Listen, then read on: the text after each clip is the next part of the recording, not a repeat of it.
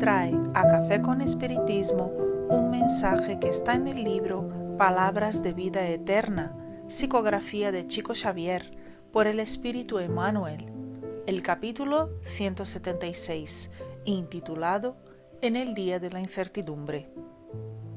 Para cualquiera de nosotros llega el minuto de las grandes vacilaciones trabajamos por un tiempo enorme en el seguimiento de determinada realización y, de sopetón, todo nuestro esfuerzo parece perdido.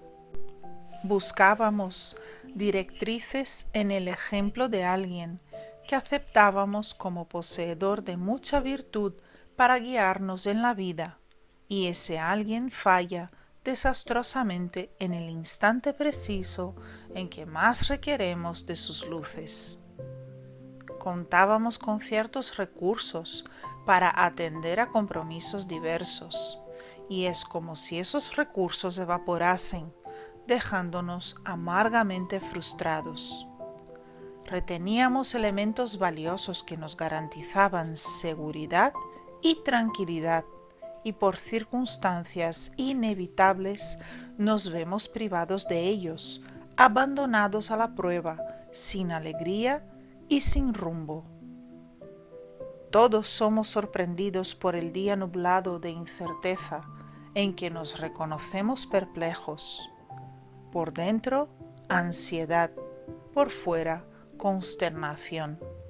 Sin embargo, no nos sintamos solos disponemos de la mente del Cristo, el Divino Maestro del alma.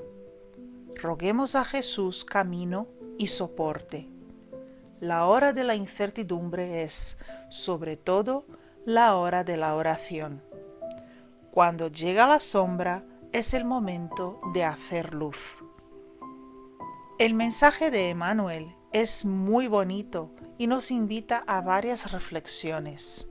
Una de ellas es la de que muchas veces depositamos nuestra confianza e incluso nuestra felicidad en cosas perecederas que un día dejarán de existir.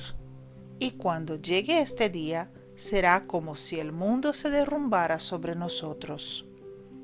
Otro punto importante a destacar de este mensaje es que algunas veces depositamos no solamente en las cosas, pero también en las personas, nuestra tranquilidad y el rumbo de nuestra vida. Bajo la justificación de admiración y respeto, idolatramos individuos que creemos infalibles y nos sentimos sorprendidos y decepcionados cuando descubrimos que ellos, como nosotros, aún son seres imperfectos y por eso fallan. Con respecto a la idolatría, es importante reflexionar un poco más, porque casi nunca admitimos que idolatramos a alguien. Es necesario analizar si lo que sentimos y nutrimos por el otro, en especial mediums, conferenciantes y escritores, es apenas admiración, respeto y gratitud por el trabajo realizado o si ya no es la vieja y perjudicial idolatría que afecta nuestra capacidad de discernimiento y hace que aceptemos sin análisis todo lo que nos viene del idolatrado. Para saber si idolatramos o no a alguien, basta con observar cómo reaccionamos cuando el ser que admiramos sufre una crítica de otro. ¿Será que admitimos la posibilidad de que él puede equivocarse o ni siquiera analizamos y sentenciamos que el error está en el otro y nunca en nuestro protegido. La idolatría es siempre perjudicial, sea en la religión, en la política o en otra área cualquiera, porque genera tarde o temprano una frustración al que idolatra, y cuando la idolatría ocurre en el colectivo, es decir, cuando muchas personas idolatran el mismo ser, normalmente se forma un grupo para combatir las ideas e incluso la persona idolatrada por el primer grupo. Son los extremistas, por un lado, aquellos que no admiten el error en esta persona, situándola como un semidios. Por otro lado están los que no admiten los aciertos en esta misma persona, situándola como un ser maligno y que simplemente causa perjuicios a la bandera que dice defender.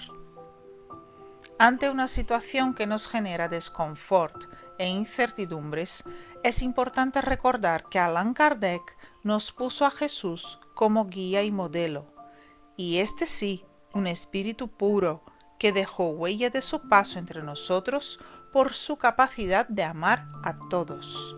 En Él podemos confiar, Él jamás nos frustrará. Y cuando todo parece desabar a nuestro alrededor y no tenemos a quién recurrir o alternativas de qué hacer, recordemos la oración y, a través de ella, pidamos ayuda a Dios, a Jesús y a sus enviados, y ellos nos aliviarán el fardo y el peso que cargamos sobre los hombros. De esa forma, la caminata se hace más llevadera.